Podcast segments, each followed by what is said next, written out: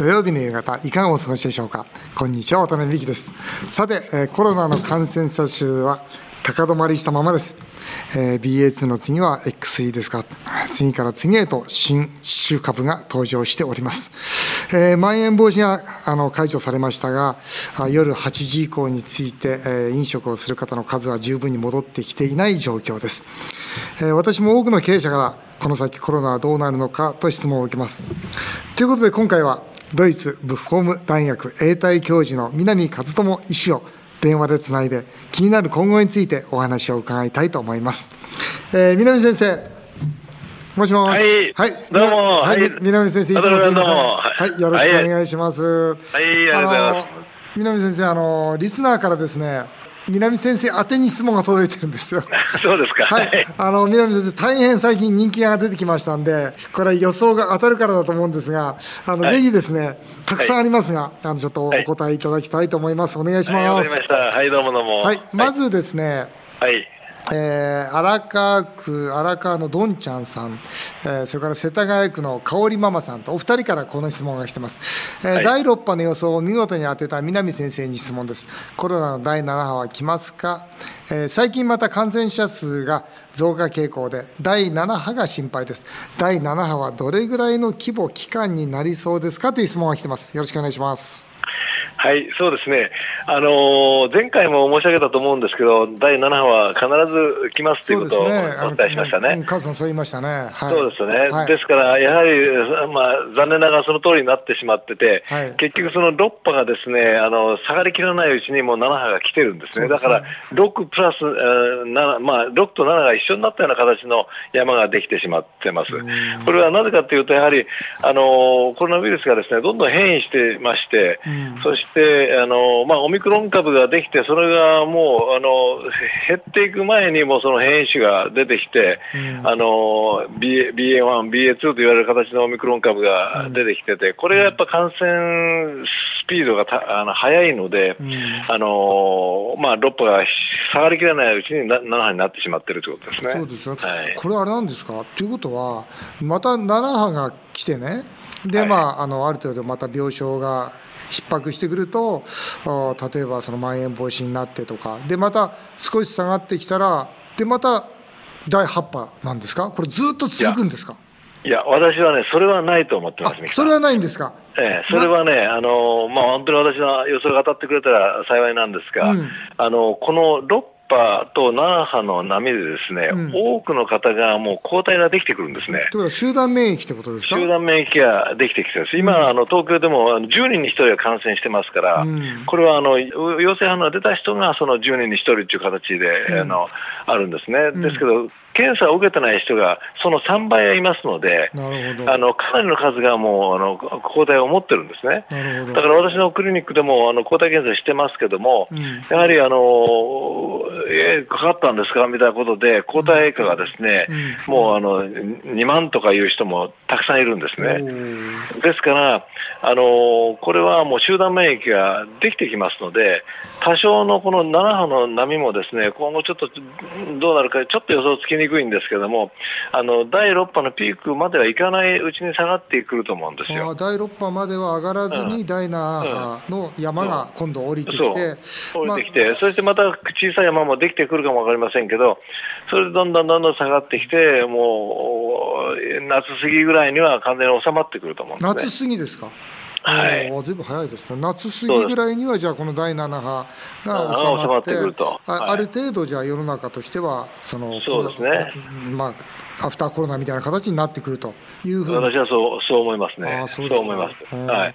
えー五反田のふみさんです、えー主人が3回目のワクチン接種を嫌がってますと、過去2回の副反応が辛すぎてもう嫌だと言っています、副反応について正しく教えてくださいということなんですが、まあ、考えていただきたいのは、その副反応ということはどういうことかというとですね、はい。あの結局、その2回なら2回を打った後に抗体が非常にできている人がいいます。なはい。で人によってそれ様々なので、はい。あのまあ、ミキさんも抗体検査こちらでやっていただきましたけど、うんうん。やりましたやりました。2回目やった後で169だったので、うんうんうん。これは非常に低い値なんですよ。うんだから私その時言ったと思うんですけども、うん抗体が風前の灯火めなんで3回目を早く打ってくださいって言いましたね。はい、もう打たれたんですよ。もう打ちました、大です。はい。しましたよね。はい。だから、必ず抗体の量を測ってください。うん、例えばテリーさん、2回目を受けたとき、1140もありましたから、かなりの抗体が残ってるんですね。うん、だから、人様々なので、うん、ただこの五反田のふみさんという方ですか、その方のご主人は、第2回目を受けたときにかなりの抗体量ができたと思うんですよ。そんな副作用のが強かったから。そうすると、その方にお勧めするのは、必ず血液検査をして、自分の抗体がどれだけあるのかあの測ってもらうのがいいんですね。なるほどねそしたらその時にあの2万とか3万、ひどい人が5万というあの5万単位の抗体ができている人がいますので、うんうん、その人が今度第3回目を受けるとなったら、これ大変なことになりますから、これはあのアナフィラキシーショックにもなる可能性があるので、うん、必ずあの抗体の定量検査というのをやっていただいて、それでその1万とか2万とか数字が出てれば、もう絶対3回目は打つ必要がないし、打っちゃいけないということなんですね。ね。でその辺がですねなかなか国のメッセージとしても、国から厚生省からのメッセージと出てないので、うん、あの皆さんこう戸惑、戸惑ってられるんですよ、うん。まあ、副反応、まあ、そのいいとか悪いじゃなくて、その抗体の数で判断したらいいよと、でも、ね、少なくともその抗体が非常に落ちてるときには、うんまあ辛くても第3回目打った方がいいですよという。そういうアドバイスでよろしいですね。そ、ね、ええ、その時は辛いことはないと思います。抗体が落ちてれば。ね、あもう抗体がないから。からなるほどね。えー、山本マスターさんです。喫茶店経営の方です。えー、上海では全市民を対象に PCR 検査を実施していますが、まあ、ゼロコロナですが、えー、東京都でも全都民を対象に PCR 検査をしたら、コロナの陽性者がたくさん見つかるもんなんですか、えー、なぜ日本はコロナを第5類のインフルエンザ並みにしないんですか？ということなんですが、はい、はい、そうですね、これはまあいい質問なんですけども、はい、あの結局、東京でですねあの PCR 検査をするとすると、まあ、あの3倍ぐらいの陽性者が出てくるんですよ。だろうなということですね、はい、そうですね。上海の例見ても出てくる、はい、そうですね、まあ、世界各国を見ても、ですね、あの例えばドイツとかイギリスなんかは、全員にただでどこでもっていうふうに PCR 検査をやってますので、あの感染者の数は多いです。だけど、あの日本はもう始まった時からそうなんですけども、うん、あんまり PCR 検査をしちゃうと、陽性者が出てくると、みんな入院するような格好になると、病床がね、逼迫しちゃうとですね。ということがあったので、うん、もう国の政策として、もうできるだけしないようにしないように方向に行ったわけですよね。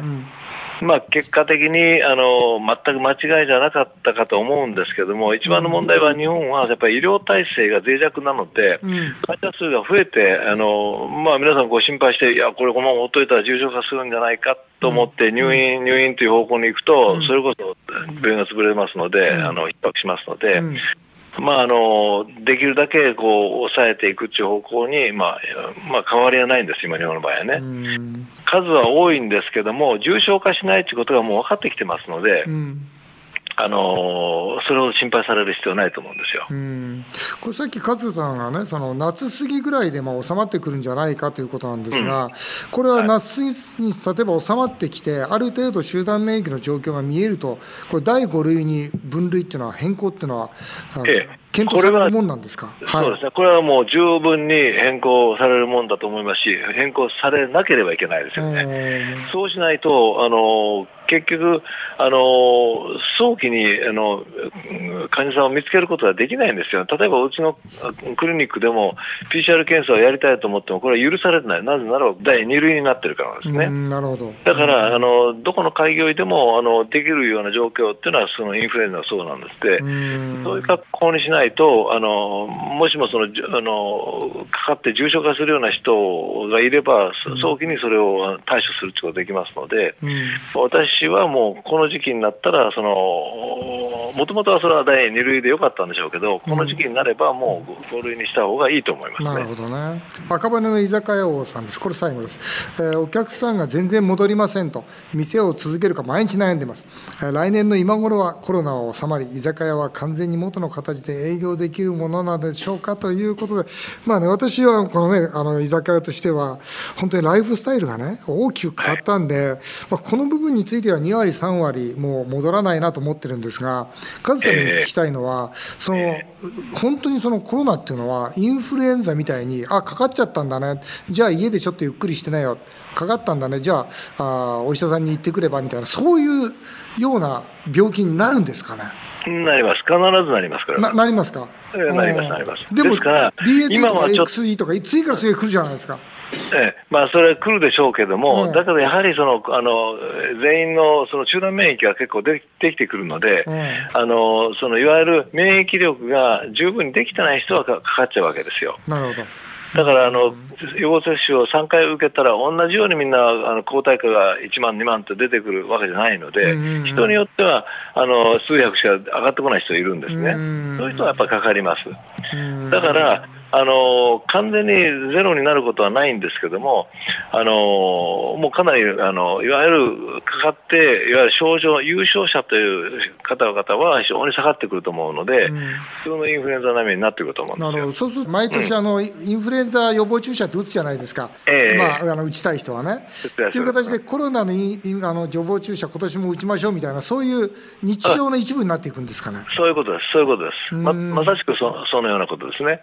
だから普通のインフルエンザでもいろんなバリアントというか、その変異株があるので、うん、えー、あるあるんですけどもあの、それと同じ形ですよね。なるほどね。えー、それでだからあの、この居酒屋の話で、ちょっと一言だけ言いたい,、言いたいのは、はい、私自身がどれだけの抗体を持ってるかっていうことが非常に大切なんですね。なるほど自分は十分に私も1万以上の抗体があるので、うん、私は抗体が十分あるので、ちょっとや外ではかからないよというその意識ですよね、意識をみんなが持てば、ですね、居酒屋行っても構わないわけですよ。まあ、居酒屋自身も非常にこう感染予防なんかも徹底してます、ね、うちもね、はい、ですから、そんなもんあの、ただその、何も知らずに、自分の体に何が起こってるのか分からずに、あの言ってる人が多いので、あのいやあの、ちょっと行ったら怖いとか、こういうことになっちゃうんですね。ね。ですから、皆さんにぜひその抗体検査をしていただいて、自分が十分にあるとなれば、どんどん居酒屋行っていただいたらいいかと思うんですね。なるほどなでもあれでしょ、はい、政府がこのなんていうのかな、どんどんワクチン打ちなさいよって言ってて、抗体の数とかに触れないのは、だったらその抗体の検査の分まで政府持てよって話になりますもんね。そうなりますね、うん、ただそこなんですよ。でまた抗体検査、どこでやったらいいんだみたいな、今度そういう次のその、ね、PCR 検査と同じような状況になりますもんね。ええ。まあ、抗体検査の場合は、うん、あの別にどこのあの医療機関でもできます。それはできるんですね、はいはい、えただその、やっぱり今のところあの、保険を認めてないので、お金がかかっちゃうんですよね。ね。ですからそ、そこの部分が、あのまあ、そのお金を出せる人、出せない人っていうのも出てきたりするので、うん、あのだけど、一回食事に行って、ちょっと飲んだらさ、5000、6000円とかかるわけですから、うん、その分で抗体検査ができれば、私は抗体検査を1回はやっといたら、あのそしたらあと4か月、6か月やる必要ないので、あのどんな薬でも、例えばコレステロールの薬でも、あのトレメの薬でも飲んだら必ず血液検査しますよね、うんうん、血液検査をして、自分のあコレステロール値はこんだけ下がったんだ、まだ上がってるなっていうことを知りつつ、お薬を飲んでいきますよね。それと同じことなんで、やっぱりワクチンをしたらもうそれでいいっていうわけじゃなくて、うん、その結果、自分の体に何が起こってるのか、どのぐらいの抗体量ができたのかという知っておればですね、うん、あの日常生活は全く変わってくると思うんです、ね、なるほどね。まあ、居酒屋について言うとね、本当働き方とかライフスタイルがね変わったんで、まあ、その部分だけマーケットは小さくなると思うんですが、まあ、インフルエンザ並みになればね普段の使い方でまた戻ってくるんじゃないかなという期待はしたいですね。そうですね、ある程度戻ってくるんじゃないでしょうかね。はい、いや、南先生、どうもありがとうございました。はい、あの大変参考になりました。はい、リスさんに代わってお礼を申し上げます。ありがとうございます。はい、どうも。さて CM の後はテリーとさんと一緒にメールスペシャルです。ぜひお聞きください。さあ続いてはメールを紹介させていただきます。えー、ラジオネームトビーさんです。はい。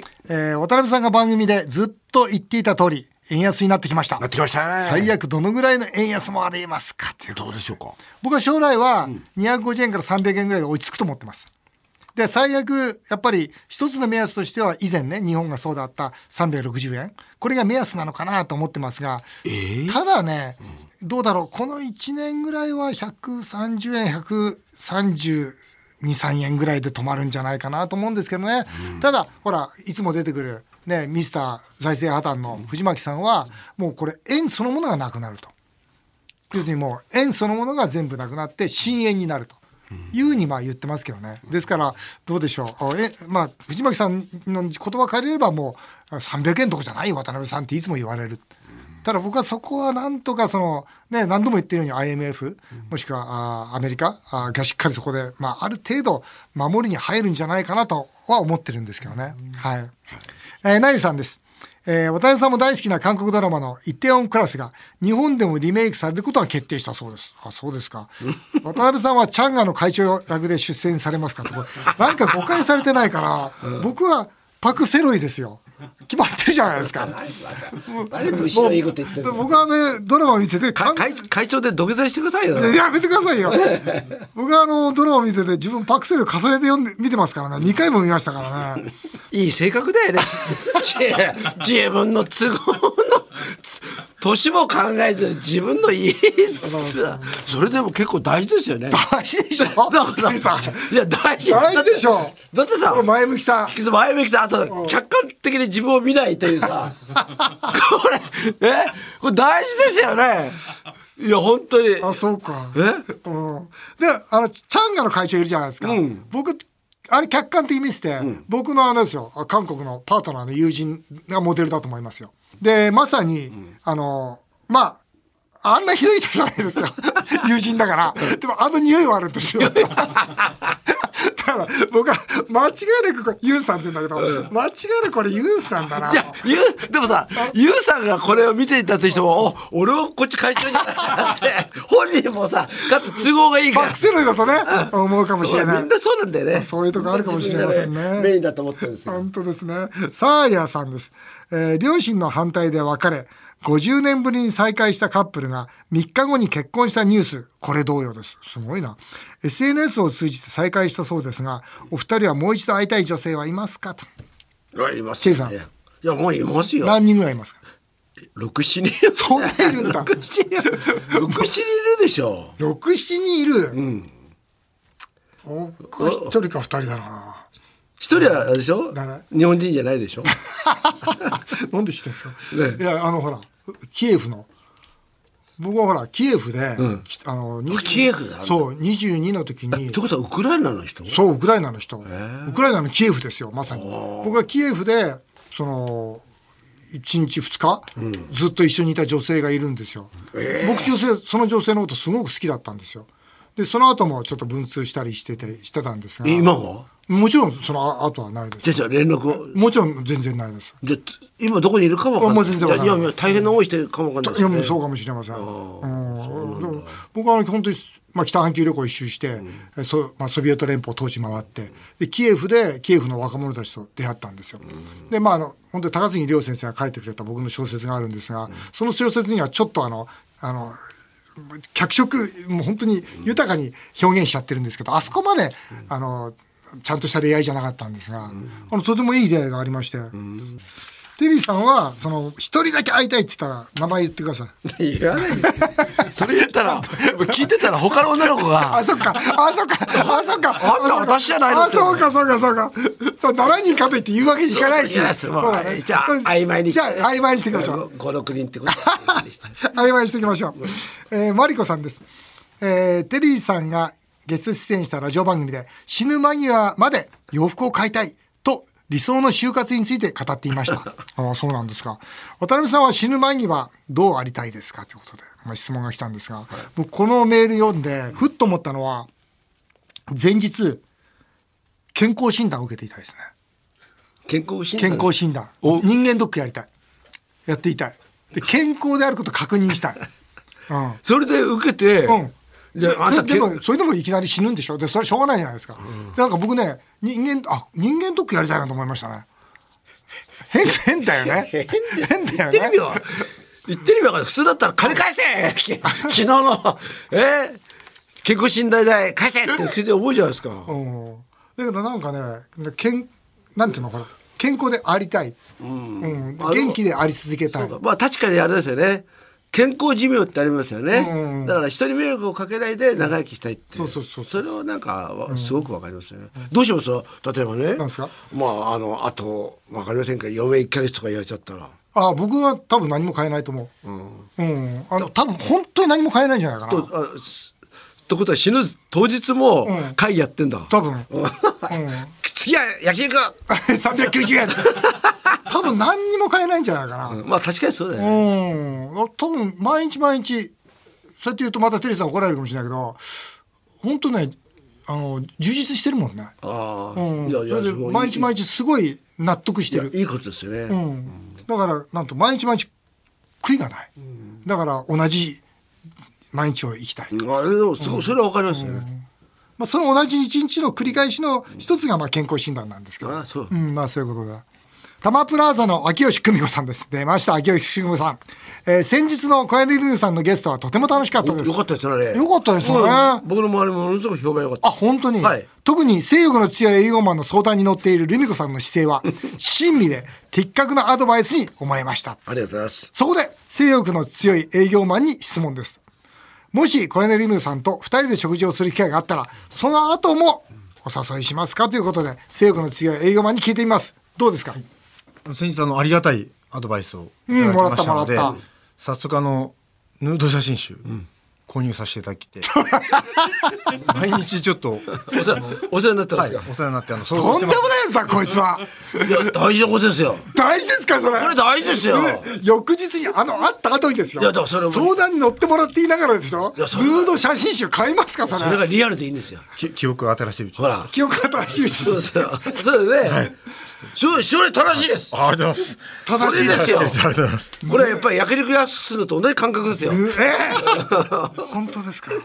それで、じゃあ、誘いますか？いやもうもちろんもちろんう準備は万端準備万端ですか？はい、はい準備でもこれあれだよね、西軍の強い営業マンと小柳ルミ子さんが付き合ったら、本当に人生って面いや白いね。面白いよ付き合ってほしいな。はい、あっという間にお時間になってしまいました。以上、メール紹介でした。日本放送渡辺美希5年後の夢を語ろう。この番組ではリスナーの方からのメールをお待ちしています。渡辺さん、テリーさんへの質問、相談、何でも結構です。メールを読まれた方の中から抽選で1名の方に、ワタミとテリー伊藤さんが組んだ唐揚げの天才の3000円分のお食事券をプレゼントします。